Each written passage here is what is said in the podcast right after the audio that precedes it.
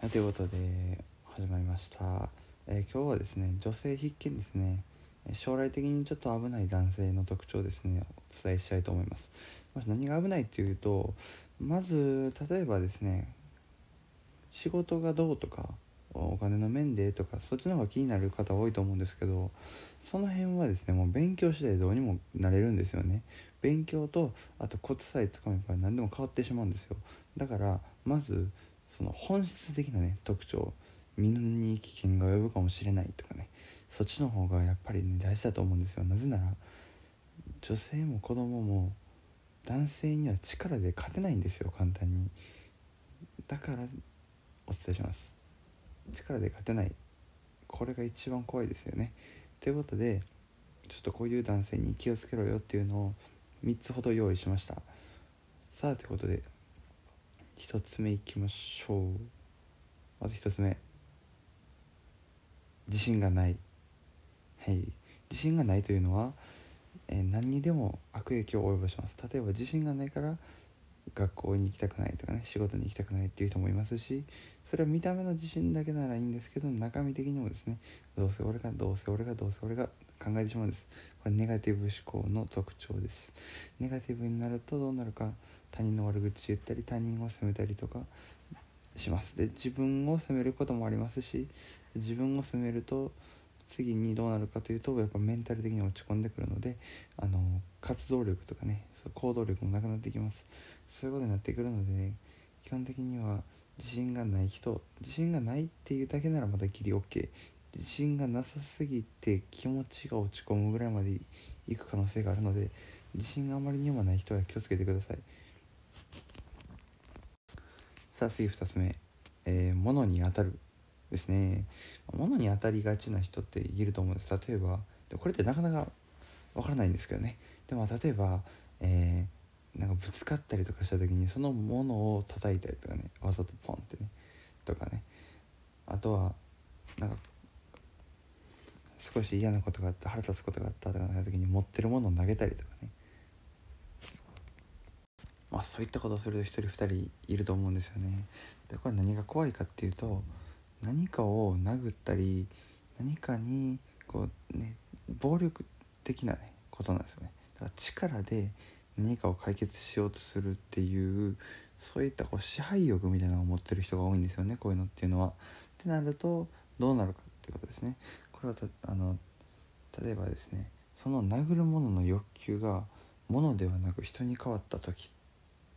どう思いますかねすごく怖くないですか？こういうことがあるんですよ実際にやっぱり物とかそういうそういうねなんかちなんか何かに当たる何かにもうひどひどくぶつかってしまう性格の人っていうのは最終的に人に向かって何かをしてしまう暴力を振るうあるんですよね。実際にこういった話は多くて物に当たりがちな人が DV の加害者になったっていう話は年間通して100件以上あります。これくらいひどいんですよ。そう考えると何か物に当たる人っていうのはなんかサイコパス的なねことを感じるかと思います。これは中学生高校生でもありえることなので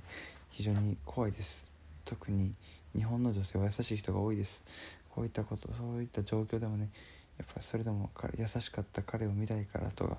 彼が好きやからっていう理由でついていこうとします。これはただの平和ボケですからね。これをしてると最終的に傷つくのは自分です。そんなもったいない時間の使い方や感情の使い方そして自己犠牲をしてまでそう言って相手についていこうとするというやり方だけは絶対にやめてください。なので注意してしっかり見ることですね。でそのタイプで怖いのがやっぱ執着とかそういうのしがちなところが怖いんでやっぱり、ね、何かに当たってる姿を見たらなんならやめさせるぐらい怒ってもいいと思います。そこは気をつけてください。さあそれでは最後ですね。最後の一つは連絡がまめすぎる人ですね。でこれねやっぱ難しいんですけどねき加減が。やっぱまめな人やっぱいいなって女性も思うんですよね。ま、それでまめな人と、ね、連絡取っていくのはいいと思います。そこでえー、っとねこの文があった時に気をつけてもらいたいのが今何をしてるのを頻繁に聞く人。これ気をつけてくださいね本当に。やっぱ初めの方はそうやって熱々の時ってそういう話をお互いしたがると思うんですよね。それはいいです。ただここから重くなる人っていうのは結構ひどいんですよ。でこれのパターンで一番多いのが外国人なんですよね。まあ日本で1億人で外国でまあ60何億人70何億人いてるんでまあ何とも言えないんですけどね。ただよく僕が最近韓国とか南米の人とかよく連絡取るんですけどこの話よく出てきます。韓国でも DV 的な事件は非常に多いです。韓国の人の男の人はすごいロマンティックで素敵みたいな日本でそういうねあのまあ一つの情報操作もあるんですけどけど本実際蓋を開けてみたらそういうことも多々あります、まあ、どこの国でもあるんですけどね。でこういったことがですねこれ今連絡して何してるのって聞いてくる人これどんどん執着激しくなるタイプが多いんでやっぱ気をつけてください。1回2回聞くだけならまだいいです。毎日毎日頻繁に聞いてくる人は本当に気をつけてくださいね。でこの絵なんですけど例えばその人が仕事をしてると。その仕事をしてて普段あの何て言うんですよだから彼女側からしたら週12回しか聞かれてないよって思ってても彼氏側からしたら週5でバタバタ働いてる中その残りの2日でめちゃくちゃ聞いてるってなるとそれはそれでやばいですよ。だから空き時間そればっか聞いてるってことなんでね。それを考えるとしっかり